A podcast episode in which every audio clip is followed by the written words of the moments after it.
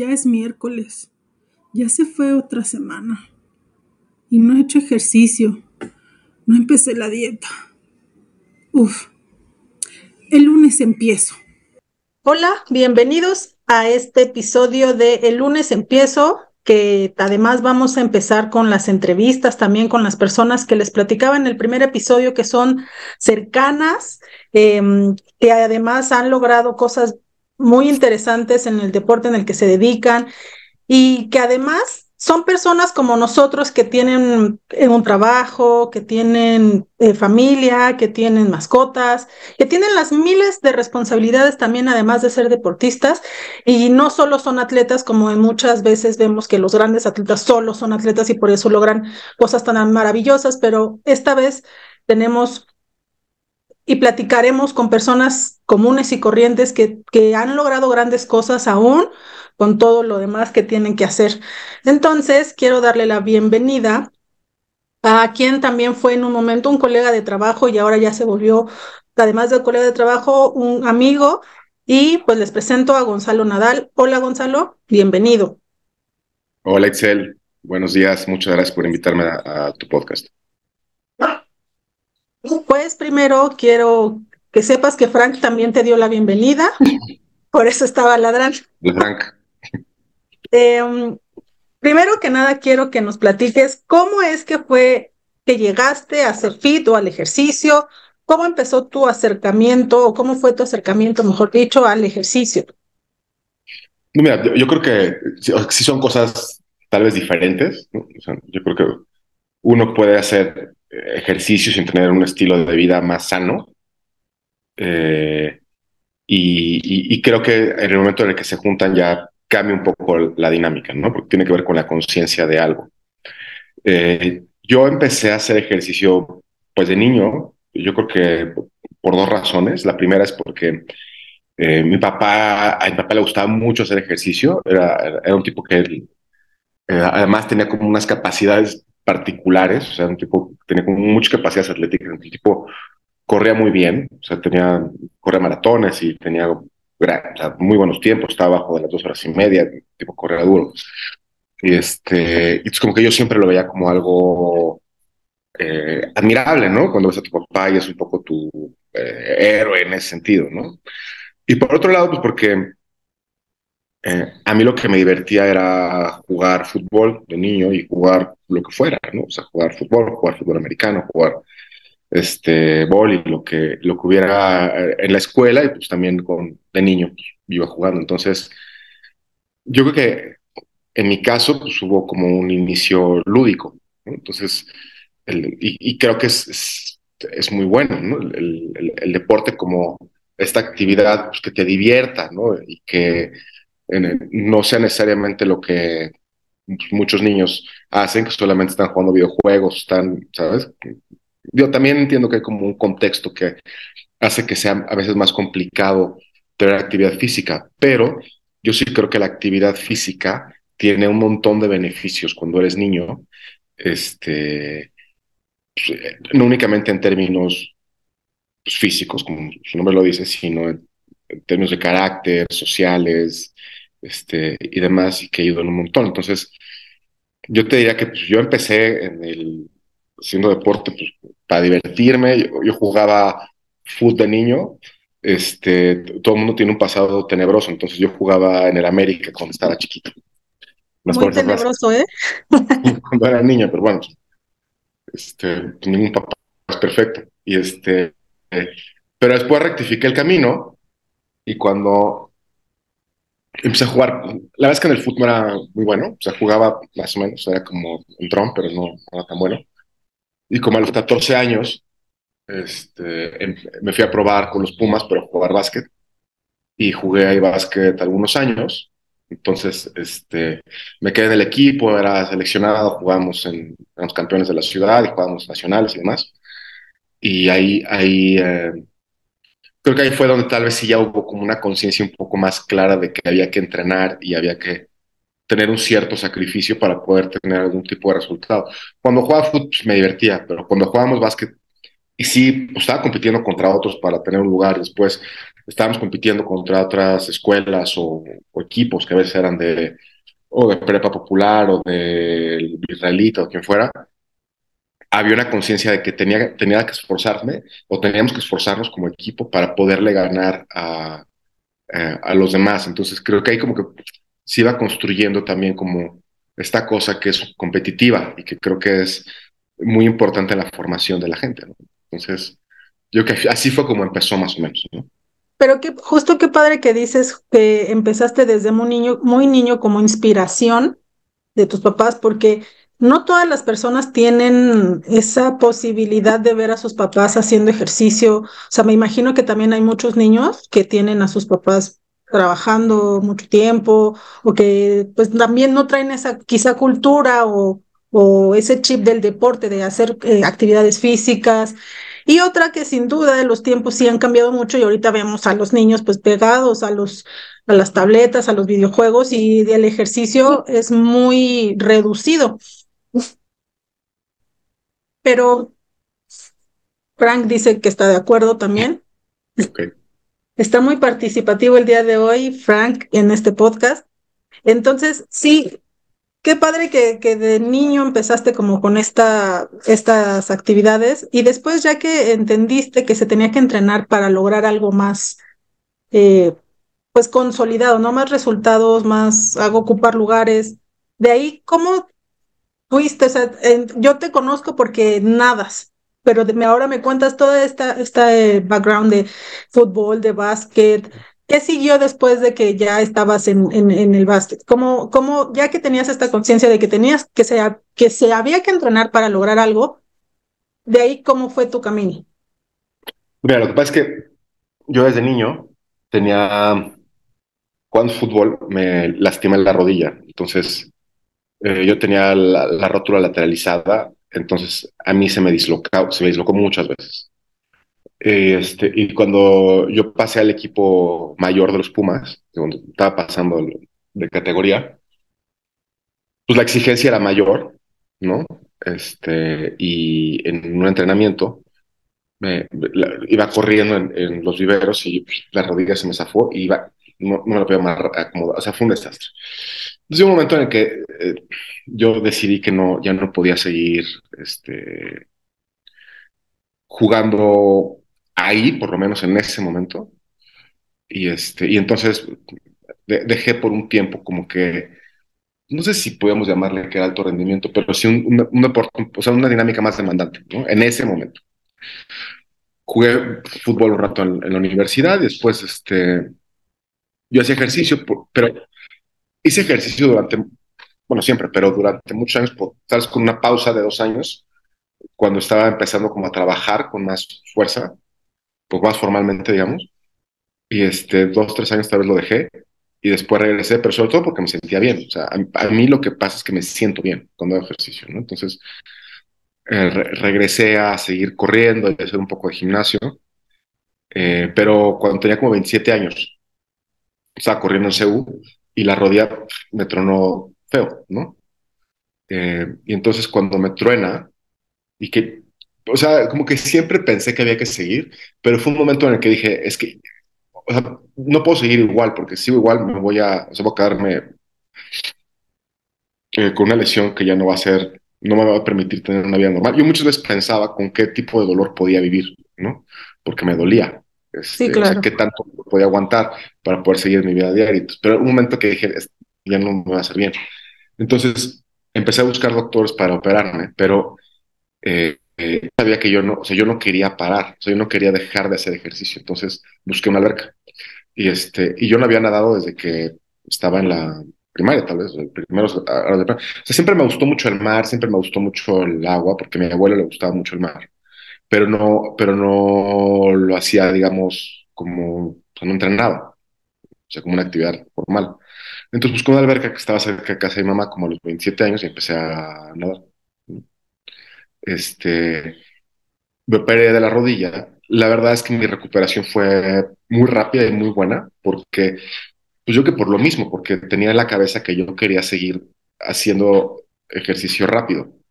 Y en un mes yo estaba no te diría que al 100%, pero estaba en un nivel bueno y mi, operación fue fuerte, o sea, no fue una operación, ni fue artroscopía, ni fue, o sea, fue, una, o sea, fue medio de caballo. Y, este, y, y tengo cicatrices grandes en la rodilla. Y entonces empecé a nadar a partir de eso. O sea, así llegué al agua. Esto que dices de las lesiones, porque también eh, en algunos momentos cuando yo me he lesionado, se siente esta frustración horrible de que ya no puedes hacer nada o que quieres hacerlo, pero justo como dices, ¿con qué dolor o hasta qué nivel de dolor puedes aguantar para seguir? Pero creo que sí es muy importante que nos detengamos y valoremos justamente si vale la pena seguir con ese dolor y entrenando y haciendo, o le paras, te, curas, digamos, te atiendes y le sigues, ¿no? Porque me imagino que también no ha de haber sido muy fácil para ti y sobre todo en una operación así, la paciencia. Sí, yo, creo que el, tema es un tema complicado porque eh, yo creo que sí tiene uno que saber distinguir qué, tipo de dolor tiene y con qué, o sea, cuando ya uno se está poniendo en un riesgo, pero también depende del momento. Y esto la verdad es que, por ejemplo, cuando estoy me ha pasado que he estado cerca de, de alguna competencia o algún cruce en el mar y tengo algún dolor y sí voy con el doctor para decirle, no, no, me digas que pare, dime cómo seguir, o sea, porque yo tengo que seguir. O cuando estás a la mitad de algo que es importante y sientes dolor, vas a acabar, o sea, no, no, no, no, no te vas a parar, ni modo, ¿no? Esto tal vez no es lo más sano, pero hay veces en la vida que sí tienes que seguir, hay veces que sí. Tienes que aguantar el dolor, ¿no? Y hay veces que no. Eso creo que también es una decisión muy personal, pero creo que cuando te pones en riesgo y puedes tener una lesión grande, paras, una grande paras, o, puedes poner en daño tu integridad, o, ¿no? Paras. Este, pero si es algo manejable, pues sí, muchas veces sigues, la verdad. Oye, y, la, y cuando saliste de la operación y de todo esto, ¿Tuviste como rehabilitación en algún lugar en particular o tú solito o cómo fue esta recuperación? el, el doctor que me operó me recomendó con un fisioterapeuta. Entonces yo lo que hacía es que tenía, porque la rodilla la tenía enorme, entonces eh, renté una maquinita que lo que hacía era doblarte la rodilla así, poco a poquito cada día. Entonces yo hacía una hora de eso en la mañana y una hora en la, noche. Y, y, el fisio iba a mi casa dos, como tres veces a la semana y me ponía ejercicios quedan muy parecidos a lo que sería algo de pilates en, en, en, mat, ¿no? ¿no? No en reforma. Entonces, este, yo hacía igual una hora de fuerza en la mañana y una en la tarde, porque, o sea, no, no podía ni siquiera levantar. Cuando te hacen este tipo de cirugías, pierdes el tono muscular, entonces no, no, puedes mover. Entonces, era reconstituir este, el músculo. Pero también creo que cuando has hecho ejercicio toda tu vida, el músculo lo, regeneras bien rápido, ¿no? El cuerpo tiene memoria, entonces es mucho más rápida la recuperación de un cuerpo que está más o menos trabajado a, uno que pues, nunca, ¿no? Entonces, creo que eso me ayudó mucho. O sea, parte yo era muy, muy disciplinado con, mi, con mi rehabilitación, o sea, hacía cuatro horas diarias fuertes, y luego como a las tres semanas me metí al agua y empecé a nadar poquito, o sea, lo que podía. Este, y como al mes, al mes y medio estaba yo bien. O sea, bien normal. pero sí, la, rehabilitación es tanto o más importante que la operación. O sea, es, es fundamental tener una buena rehabilitación. Sí, claro, y como muchas personas dicen, te lesionas, paras y ahí te quedas y hasta que ya no te duela, regresas, ¿no? Yo justo con, con mi fisio también me he platicado mucho de este tema y lo que dices, creo que es más importante la rehabilitación y todo lo que hagas para fortalecerte otra vez, como tus músculos, ya sea la rodilla, la pierna, lo que sea que te hayas lesionado, porque si paras y ya dejas de moverte porque por X razón, creo que eso sí es más dañino porque el cuerpo como que, no sé, siento que a lo mejor se le olvida o no, pero es, creo que es peor no estarse moviendo a que aún después de todo esto, obviamente con los, con los ejercicios o lo que realmente te sirve para ese, ese eh, recuperarte, ¿no?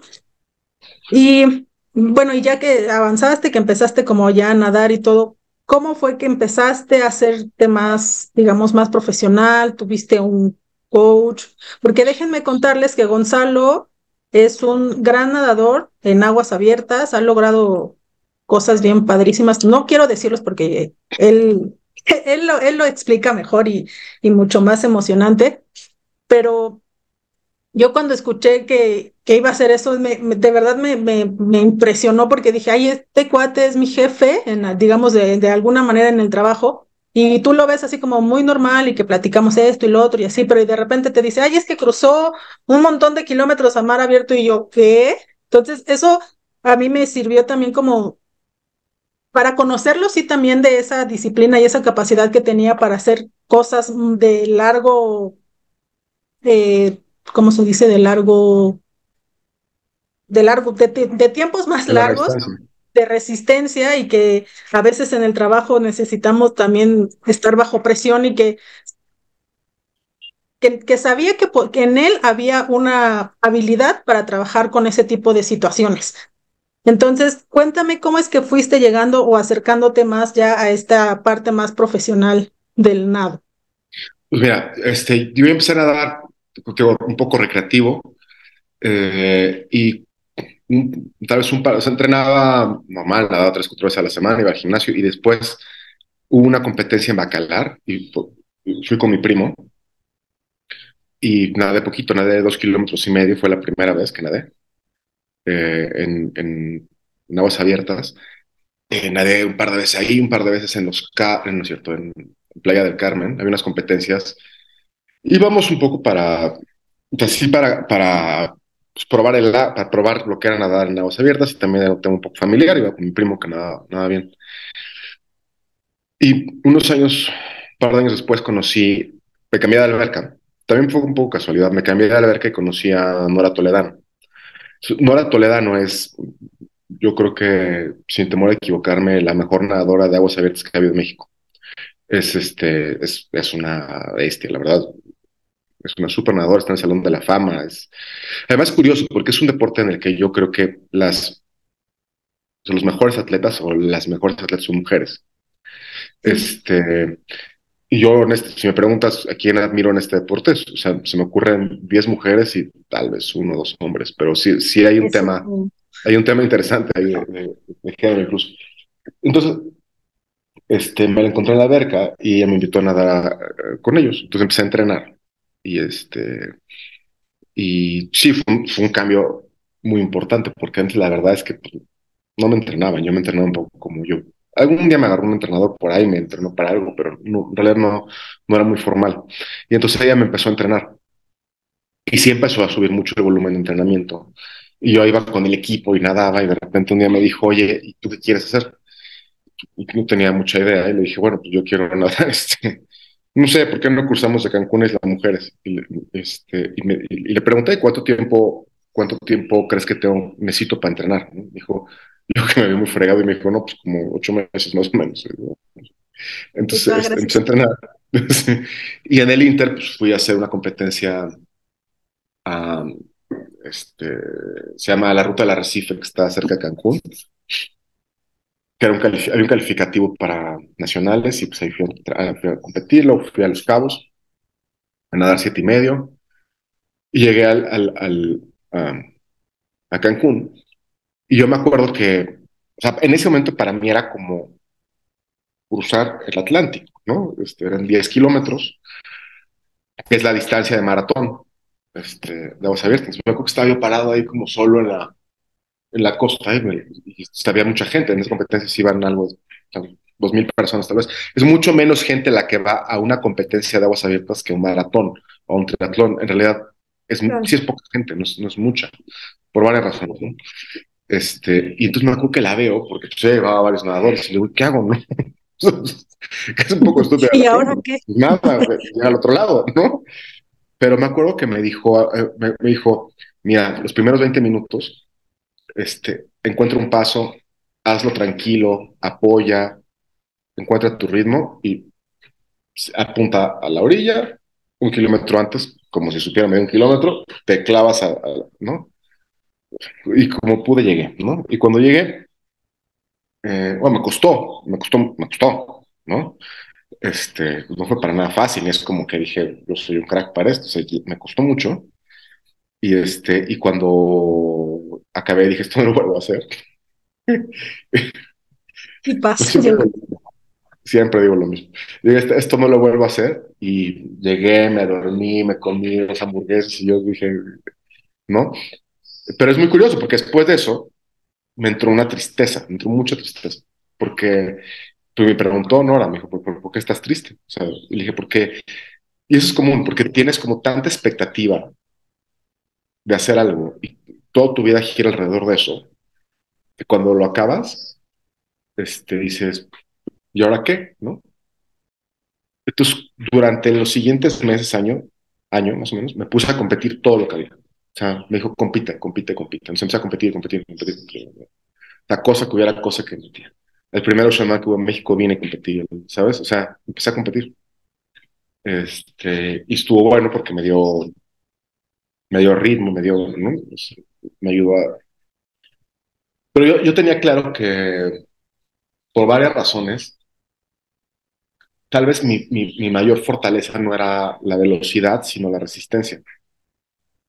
Este, porque, no, no sé, o sea, yo, yo Digo, a ver, cuando tú haces esto desde niño tienes otro tipo de, de habilidades que cuando lo empiezas más grande. Pero yo también sabía que podía compensar con otras cosas, ¿no? Podía compensar, o sea, con mi cabeza y con, y con mi fuerza. O sea, que yo sabía que era fuerte. Este, entonces, eh, yo quería probar una distancia más grande. El cruce que mucha gente quiere hacer es el, después de que hacen como distancia maratones el estrecho de Gibraltar, porque de los mares grandes o de los conocidos es el más fácil. Son como 14 kilómetros, 15 kilómetros entre eh, sales de Tarifa y llegas a Marruecos. Y es, es, como, digamos, interesante, atractivo, porque vas de un continente a otro. Pero en realidad, si lo comparas con otros cruces grandes, no es tan difícil. ¿no? Son cosas cuatro horas más o menos, cuatro horas y media. Este, entonces yo busqué... ¿Cuatro horas y media nadando? Sí, más o menos. Este, entonces, entonces, yo, digo, yo en Cancún había hecho como tres más o menos, no me acuerdo. O sea, lo he hecho varias veces y depende cómo sean las condiciones, pero pues entre dos y media y tres cachitos lo que he hecho. Este, entonces, sabía que, que o sea, yo quería eso, pero era muy difícil encontrar lugar. Entonces me puse a buscar una opción para hacer algo parecido porque quería saltar, o sea, quería nadar más, más distancia, ¿no?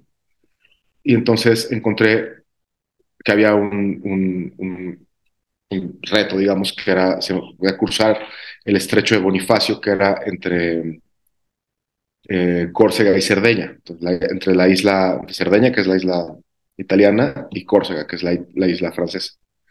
Entonces, eh, yo fui, busqué y le dije a Nora, oye, ¿no? ¿qué opinas de esto? Y me dijo, sí, sí, ve, Porque pues, con Nora, y luego yo te cuento eso, pero con Nora yo, mi función era como, casi como perro, ¿sabes? Que iba por el hueso, se le traía, le decía, ¿qué más traigo, no? Este, y entonces yo quería hacer algo más. Entonces hice eso, me apunté, conseguí el barco, conseguí más, ¿por qué conseguí un barco? Allá, cuando son todavía de 10 no necesitas nada, cuando son más largos necesitas una lancha, un barco o algo que te acompañe, ¿no? Entonces consigo todo este tema, me, me llevaron unos gringos que lo organizaban y los italianos y, voy allá. Este, fue interesante porque no lo había hecho, en ese momento no lo había hecho ningún latinoamericano todavía. Este, fui el primer latino que lo hizo y a, la semana llegó una brasileña y lo hizo segundo, pero pues yo lo hice primero, fue primero. Eso nadie te lo quita, tú fuiste primero y ya, fin. Sí, es chistoso. Luego me busca gente, porque hay, un, hay una página que es como de récords y demás, ahí aparezco, y entonces luego me busca gente para preguntarme cómo está, pues porque aparezco en la página. La verdad es que no es porque fui un poco antes que los demás, pero... Uh. Sí, justo eso, todo, todo esto que comentas y que te buscan, es porque justo te vas haciendo que uno no piensa, pero se va volviendo un poco inspira, inspiración para otras personas, para lograr cosas sí. eh, y, y, seguir, ¿no? Porque, pues, qué padre que te sigan buscando y te pregunten, oye, ¿cómo lo hiciste o cómo fue? Porque sí. van para allá, pero pues tú fuiste el primero que lo hizo Latinoamérica. Y, no, y el primero en el mundo que lo hizo en el sentido contrario, porque lo habían hecho siempre de Córcega a Cerdeña, y ese día, pero no fue premeditado, fue porque, quién sabe, o sea, no sé, en realidad no lo sé. Lo cambiaron. O sea, no, no, fue planeado, no lo planeaste así de al revés, ¿no? No, no. Y, y, y sí influye, ¿eh? o sea, influ influye porque las corrientes cambian, entonces es como experimentar. Y experimentaron conmigo, porque sí eh, fue un poco, uh, o sea, fue, un, fue, algo pesado, ¿no? Y no sabían muy bien, y me decían, vas a la mitad, yo a la mitad. Los italianos son como mexicanos, son idénticos, ¿no? No más que en guapos. Entonces, es un desastre. Decían, vas a la mitad, yo iba a la mitad, me iba peleando a la mitad del... Pero bueno, acabé. Y este... Y yo creo que cuando acabé ese cruce, tuve como esta sensación, y creo que eso es tal vez lo más importante. Porque a esta pregunta, ¿por qué haces esto? Y yo lo que creo es que, digo, puedes hablar de muchas cosas, pero hay una que me parece bien importante y es el poder. O sea, cuando tú sientes poder, y no poder desde una perspectiva eh, perversa o distorsionada, sino el poder, porque puedes ¿no? hacer cosas y puedes hacer algo, ¿no? Y sientes que tú tienes esta capacidad para hacer que las cosas sucedan. Es, es como una fuerza interior que es, yo creo, que de las cosas más valiosas que puede tener una persona. Eh, entonces, y como cuando acabé dije, pues sí pude, ¿no? O sea, porque claro, uno, uno, uno sí, sobre todo no somos una cultura, o sea, los gringos lo que tienen, la verdad, bueno en ese sentido, es que pues, echan muchas porras y sí puedes, échale ganas y sí puedes. Y los mexicanos o sea, no tenemos esa cultura de, de, de, de, que sí puedes, ¿no? Y de inténtalo. Y, y, y entonces yo creo que ahí empecé a aprender como eso, fue como el primer paso, ¿no? El primer como nivel que se, se desatoró, este, fue el de el poder. Entonces, puedes y, sigues intentando lo que sigue. ¿no? Este, la verdad es que fue muy bueno. En, es, ese nado fue uno de los que ese año me acuerdo que puso Nora como en su presentación para el Premio Nacional del Deporte como entrenadora. Este, entonces como que además te vas sintiendo que vas formando parte de algo, ¿no? Este, y, y estuvo, sí, fue interesante. Esto justo que acabas de decir de ser parte de algo, creo que también es mucho que no, no sé si solo como los mexicanos, pero que a veces es como cada quien va por su lado, hace lo que puede y si encuentras un equipo que te, te reciba, pues dices, bueno, ya, ya alarmé. Pero muchas otras personas no encuentran como esa, sí. ese, ese lugar, ¿no? Para encontrarse. Sí. Ay, me emocioné mucho de, de, que fueras el primero en el mundo de ir al revés y su tabla de ti de que eres necio y eres muy contreras. este, y después de ahí, ya que pudiste desbloquear ese, ese poder, ese sí puedo hacer las cosas, puedo hacer que las cosas sucedan. ¿Qué fue lo que, o sea, lo que ya, ya pensaste, o sea, y sí lo lograste? Y estando en tu casa, por ejemplo, ¿qué fue lo primero que pensaste de qué sigue o tengo miedo, ya no quiero, sí pude, pero ya me dio flojera o qué fue eso que, que pensaste? Mira, después de, o sea, yo, yo como lo veo, y no sé si otros nadadores lo ven igual, pero este, para mí es como distancias cor cortas, chiquitas, donde la gente va aprendiendo y va agarrando el onda. Después es la distancia maratón, que son los 10 kilómetros, que es donde mucha gente se queda y está bien, ¿no? Este, 5 o 10 kilómetros, son las competencias que además hay generalmente en los mundiales de natación y que hay como muchas competencias. Después yo creo que hay distancias medias, o sea, de distancia que son abajo de los 20 o los 20. Este fueron como 17, 5 horas y pico. Este, y después vienen ya las distancias largas. ¿no?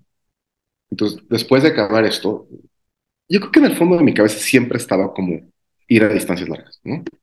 Entonces, es cuando hablo con Nora y digo, bueno, pues, ¿cómo ves? Y la verdad es que un poco como ves, esperando que me dijera, vas, ¿no? Entonces, eh, hay una cosa que es eh, la triple corona de aguas abiertas, que es como tres nados de los más emblemáticos, que es uno, darle la vuelta a la isla de Manhattan, este, que son 46 kilómetros. Después es la isla de Catalina, que es de la isla de Catalina a Los Ángeles, son 33, 34, y luego el Canal de la Mancha, que es el más importante de todos, ¿no? Que es en línea recta son 34, 35, pero que acaba siendo mucho más por las corrientes. Entonces, lo que me dijo Nora fue, bueno, pues yo creo que ya estás listo, entonces aplica para, para Manhattan. Que Manhattan de los grandes es el más fácl. O sea, si, hay una distancia importante en términos de dificultad entre Manhattan y los otros dos. Entre Catalina y el Canal hay menos distancia que entre Manhattan y, y estos otros. Entonces aplique, y la verdad es que es muy difícil que te den lugar. En ese momento, siempre es difícil, en ese momento era más difícil. Oye, pero antes de eso, ¿cuántos, ¿cuántos años tenías para esto? Porque mucha gente cree que tienes que ser la persona muchísimo más joven para hacerlo.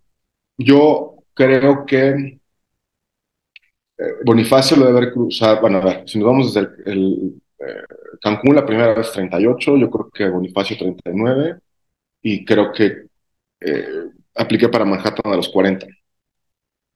Y en Manhattan califiqué a la primera, que tuve, a ver, tuve suerte, este, un poco, la verdad. O sea, tenía un buen tiempo, más o menos, ¿no? Te piden ahí un tiempo, unos tiempos.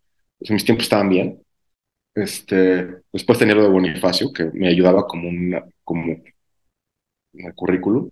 Y incluso yo hasta pienso que tal vez había una cuota como de metamos a latino, ¿no? Porque era igual, era el único latino compitiendo. Ese sí era competencia. ¿Y cuántos, cuántas personas entraban? O... Era, no muchas, entrábamos, eran como 20 personas, algo así. Este, pero pues te entra esta cosa igual, ¿no? Pues, soy el único, todos eran ingleses gringos, dos australianos, un israelí Órale. Este, y yo al principio le decía, porque van por oleadas, entonces los que van más rápido van más atrás y los que van más lento empiezan antes. Por mí, los, los dejan un ratito. Es, es un lado que, dependiendo de dónde salgas, está entre siete horas y, y media y nueve, ¿no? Y entonces yo le decía al que organizaba, le dije, no, es que yo soy lento, mándame adelante. Y me decía, ¿pero cuánto tiempo haces? Me decían, dijo, no, atrás. Le dije, no, mándame adelante. Bueno, el caso es que me mandan atrás.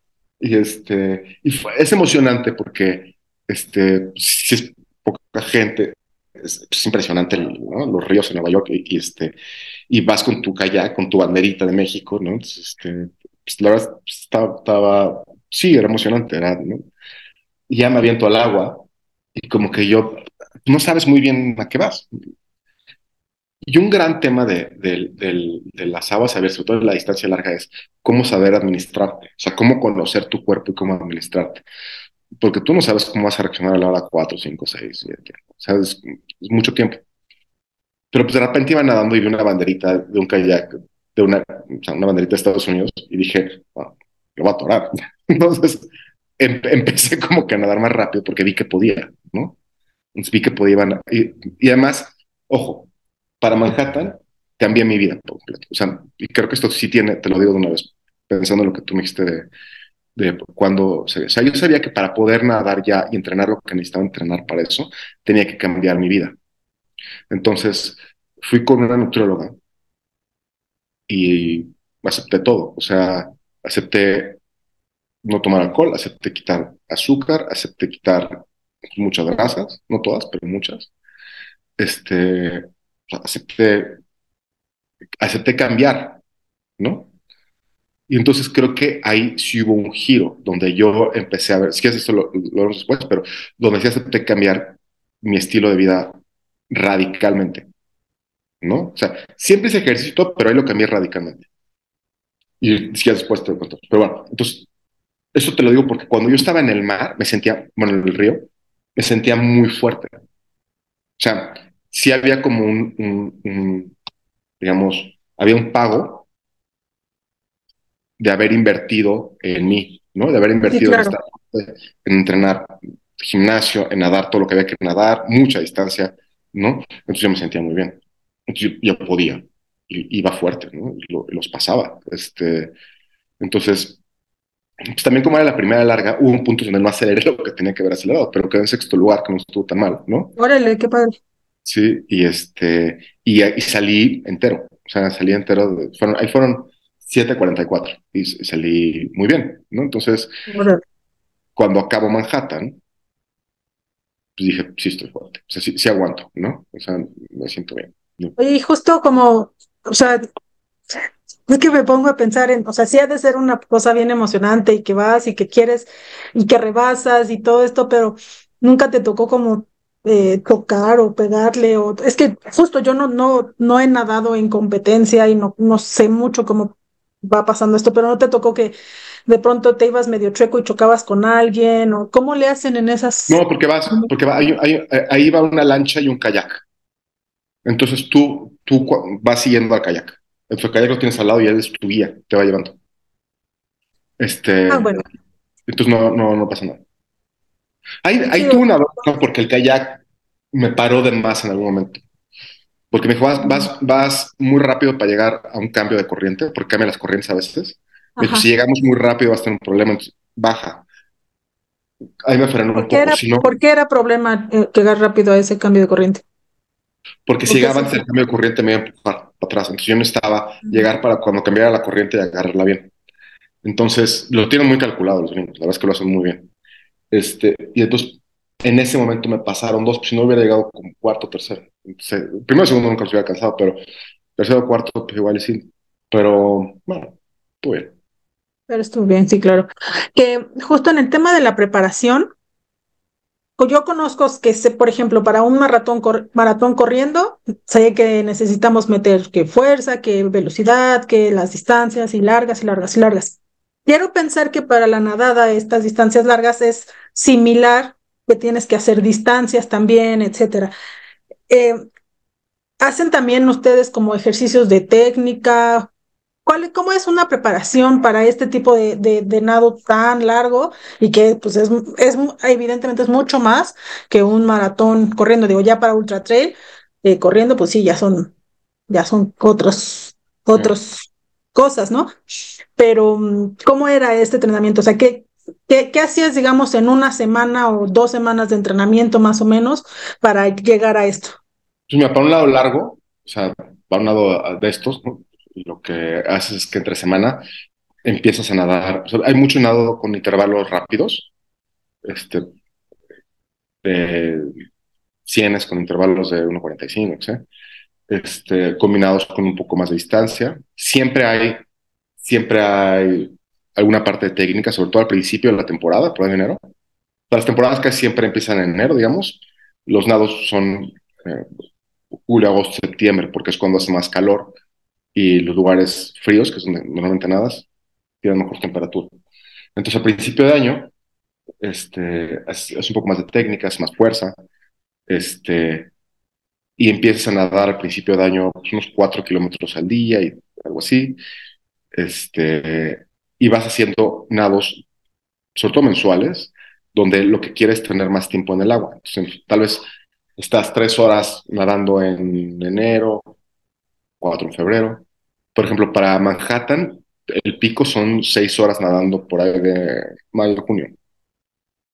Eh, y entre semana estás nadando, pues, tal vez llegas a un pico de cinco kilómetros diarios. Más, yo hacía dos días de gimnasio y de, y de cardio. Este, porque además, pues correr o la bici te complementa muy bien porque hace claro. que eleven tus posiciones. Cuando estás en el agua, generalmente no se elevan tanto. Entonces uh -huh. necesitas elevarlas de otra forma. Yo los elevo o corriendo o en la bici. ¿no? Entonces, todo, un par de veces a la semana, eso, eso ayuda mucho. Entonces, sí, y tal vez ya para otros nados llegan a dar hasta 6 kilómetros diarios. Este, con, con, nados más largos en fin de semana, ¿no? tal vez de 7, 8, 10, más los de los que eran como por horas, que lo más que llegan a dar para otros nados, un pico de ocho horas de entrenamiento. ¿Y esto dónde, o sea, lo hacías en alberca o ya lo hacías en aguas abiertas? Ya cuando son, no, la, cuando es por tiempo es en aguas abiertas. Y la otra cosa que es importante es como la, el agua es fría. Entonces te tienes que aclimatar. Entonces, o vas a mar o a lagunas frías, o, a, o también hay una alberca a la que vamos que es fría, fría. O sea, que fría de verdad. ¿Ah? Fría de verdad. Fría de verdad. O sea, si la puedes encontrar en febrero a 12 o 13 grados. Y lo más que llega a subir es a 17. Entonces, sí, sí el frío es muy duro. Entonces claro. tienes que preocupar el frío. Oye, ¿y cómo combinabas todos estos entrenamientos y este que también comentabas que decidiste cambiarlo justo con, el, con tu plan de nutrición y todo? ¿Cómo lo combinabas con tu trabajo, con tu día a día, con tu con todo lo que hace una persona, digamos, normal? Pues mira, era difícil, sobre todo porque fuera de la última corona, o sea, todo el resto lo, hice. Yo, dirigí una empresa que era, teníamos 1.500 personas, o sea, era una empresa que tenía un chorro de gente, que tenía, tenía bastantes presiones. Este, una gran ventaja es que mi alberca estaba pegadita a la oficina. Entonces, este, eso me ayudaba mucho para poder, pues, digamos, ahorrarme tiempos de traslados y demás cosas. Entonces, ¿sabes qué pasa? Que cuando lo hablaba con un amigo que hizo lo mismo y como que decíamos, no, pero es que antes tenía más tiempo. No, antes no tenías más tiempo. Lo que pasa es que cuando algo es muy importante para ti, acomodas el resto de las cosas para que eso funcione. Entonces, o sea, las tal vez dos horas que nadaba entre semana, o sea, pues no las tocaba nadie y no me importaba, o sea, no las tocaba nadie y eran prioridad y pues las, las defiendes, ¿no? Este, eh, comer bien y no tomar y demás influye mucho en tu vida social, porque hay gente a la que le empieza a dar flojera, que no quiere, ¿no? Usted no hace nada. Sí, claro. Incluso, Esta persona se volvió muy aburrida, ¿no? El típico, ¿no?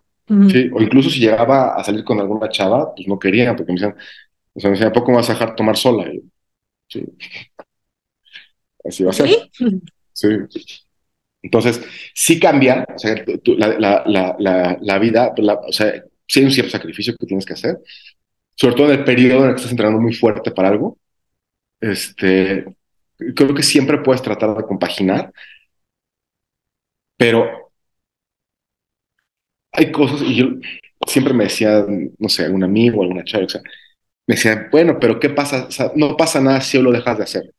No, no, sí pasa. O sea, porque el momento en el que tú empiezas a hacer concesiones, se va toda la fregada. cuando tú tienes un objetivo así bien claro, no, no hay concesiones. O sea, suena muy rudo, pero no, no hay concesiones. O sea, tienes que hacer lo que tienes que hacer y punto. Y después, o sea, después ya las harás, pero si quieres conseguir algo, no hay concesiones. O sea, tienes que hacer todo lo que esté en tus manos. Sí, claro, es es muy importante aprender a, a priorizar justo estas cosas, ¿no?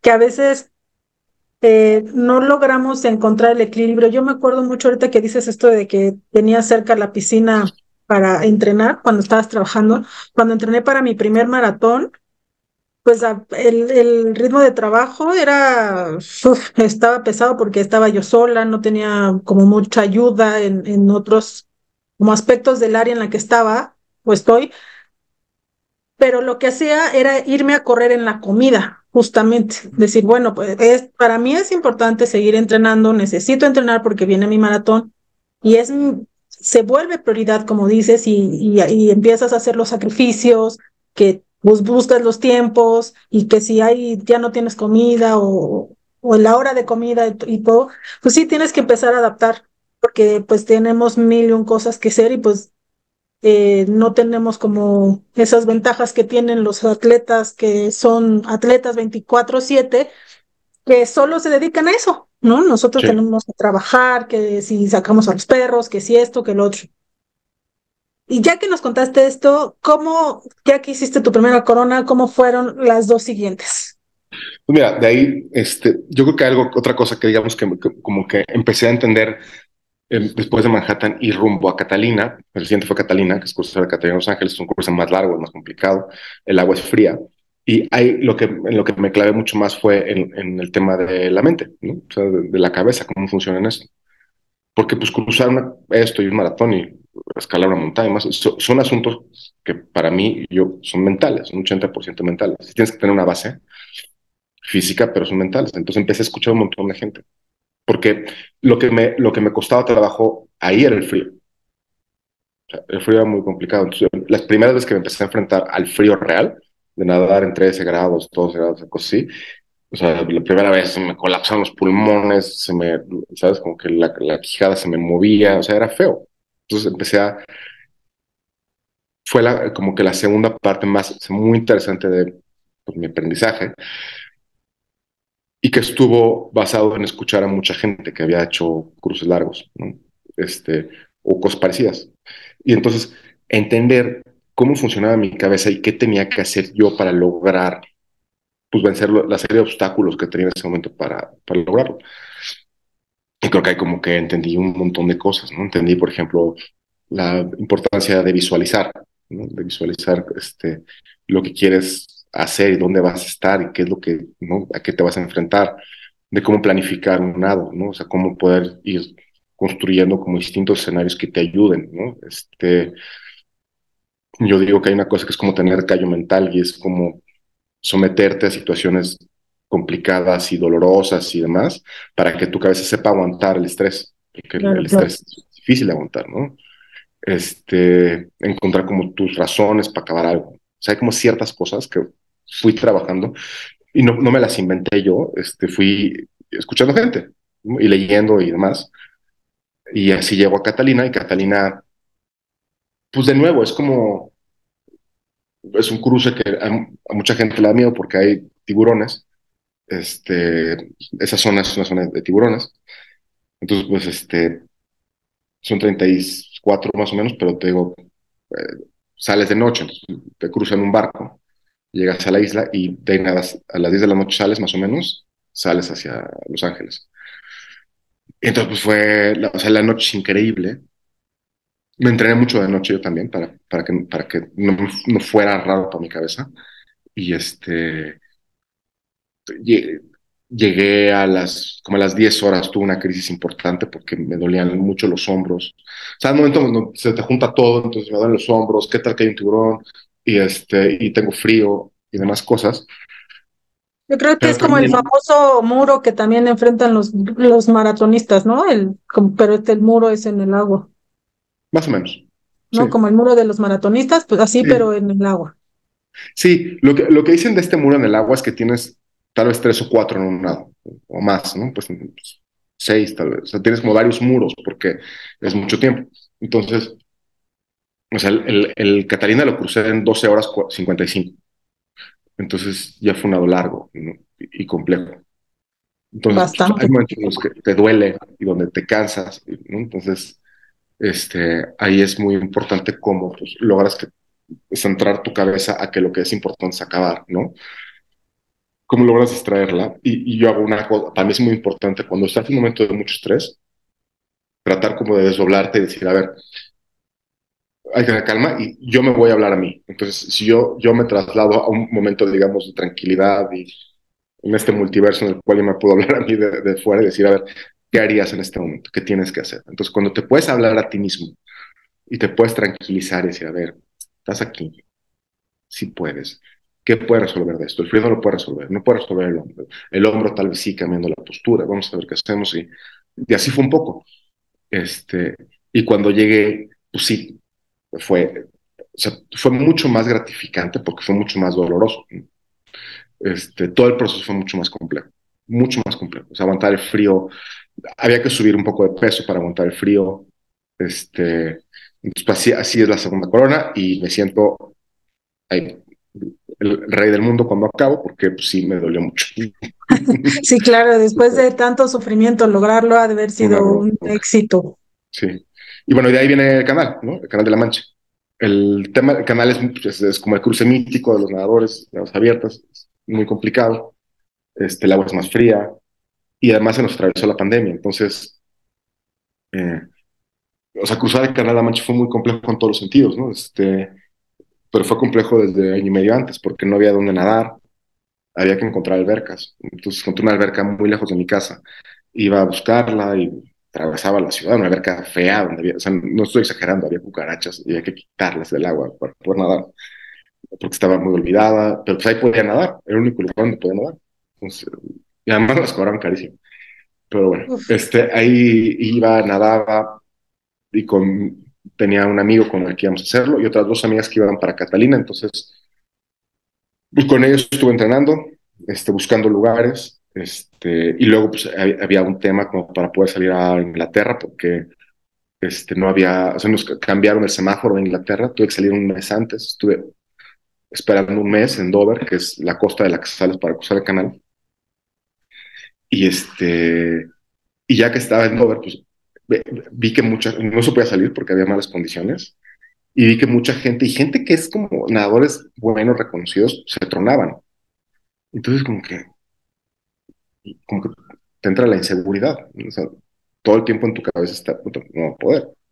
O, gente que yo conocía que nada bien hacía tiempos largos, ¿no? Entonces, este, pues fue muy difícil la espera, la espera de nuevo es la cabeza, este, y ya cuando, cuando por fin pude salir, ¿no? Se me dijeron que va a salir tal día. Este, te dicen un día antes, estoy listo, y las 24 horas antes de salir, eh, mi cabeza pues era como para arriba y para abajo, O sea, o sea, por un lado decía, no, si puedes, si puedes, ¿no? Te motivabas y por otro lado decías, soy un farsante, yo que aquí no puedo usar esto, ¿no? Es una locura.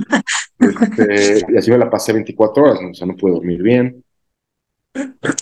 Y, este, y ya por fin, de nuevo hay como un, el barquito te recoge en, en, el puerto, te lleva a, a, una playa en la que tú te avientas al, al, a la... Sí, te avientas del, barquito a la playa, levantas la mano y te avientas, empieza a nadar. También salí de noche, como a las 11 de la noche. Y este, yo sí me acuerdo, me acuerdo muy claramente del, del camino de la playa, del puerto hacia la playa, fue una navegación como de 20 minutos.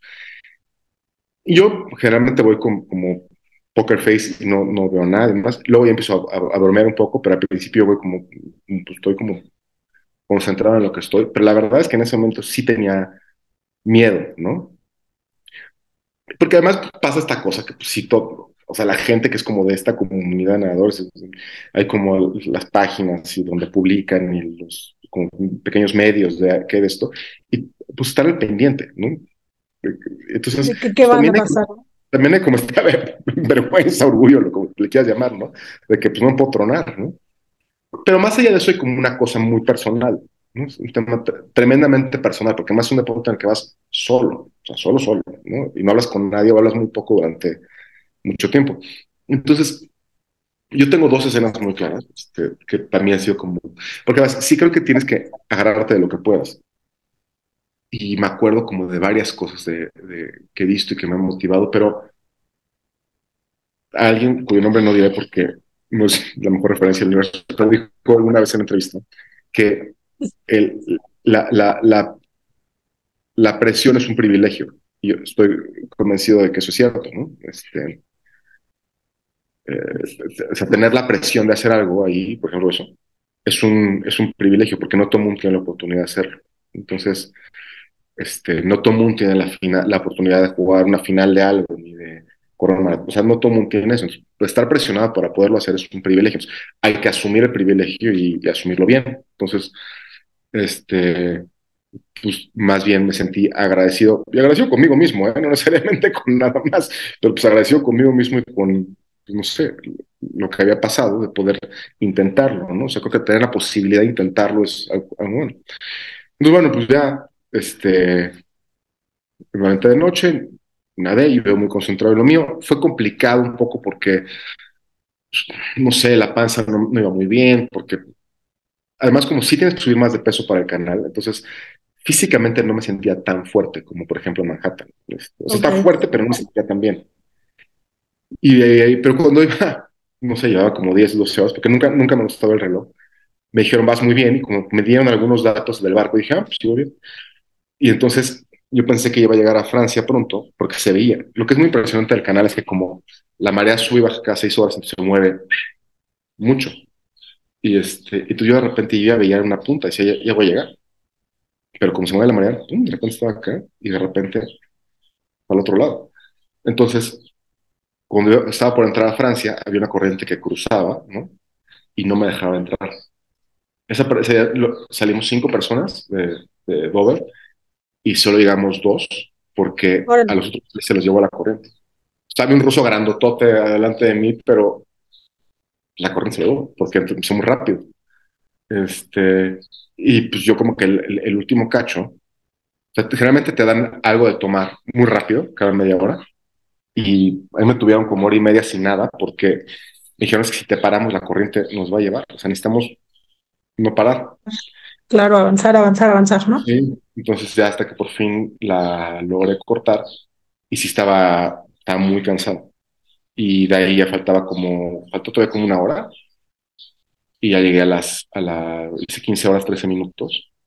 Y este, y ahí acabé. Y fue, sí fue como una emoción, este, pues, muy importante, porque fue como concluir un proceso largo, este, donde pues, para mí sí, en algún momento de la vida cruzar el canal era algo que yo lo pensaba como imposible, ¿no?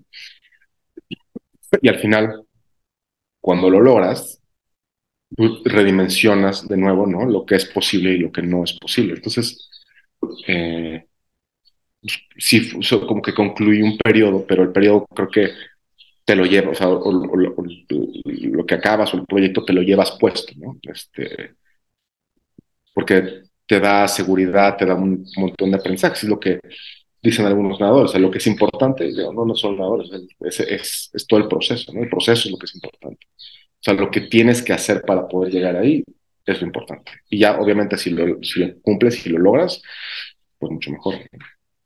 Sí, claro, que qué, nervios estar como en tus, en tus aletas, por así decirlo, pero qué chido, qué, qué, qué padre que, que nos puedas contar todo esto, porque yo creo que muchas personas no dimensionamos justo todos estos, em, como todo el proceso que se tiene que lograr para que alguien logre algo tan grande como lo que tú hiciste, por ejemplo, que decimos, ah, no, sí, pues se prepara y nada y entrena, pero al final sí hay una preparación mental que no es fácil porque pues, sabemos que también nuestra mente puede provocarnos enfermedades, lastimaduras, todo, y, hoy también puede hacernos ganar, puede hacernos llegar a la meta.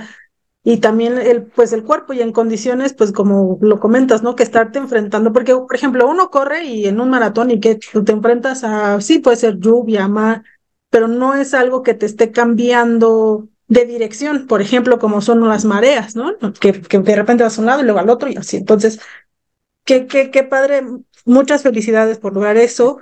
Y después de que ya lograste algo tan, tan grande, tan impresionante que lograste desbloquear ese imposible, ¿qué sigue? ¿Qué, qué te esperan los, los siguientes años o qué objetivos nuevos?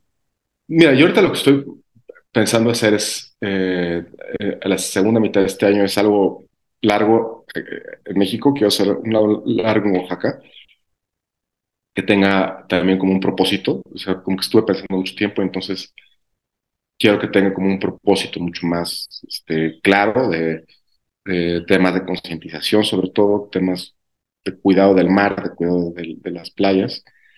Y, este, y en ese sentido, quiero ser un lado largo, que idealmente sea el lado más largo que se ha hecho en esa parte del Pacífico. Este, y eso lo estaría pensando para la segunda mitad de este año. Y ya después, para el siguiente año, pues sí regresar a los nados que estén a nados internacionales, pero este año quisiera hacer algo, el plan es hacer algo más largo en México, en Oaxaca, eh, que además son rutas como un poco más salvajes y que no son tan exploradas, y entonces pues, es un poco más la aventura de ver qué pasa.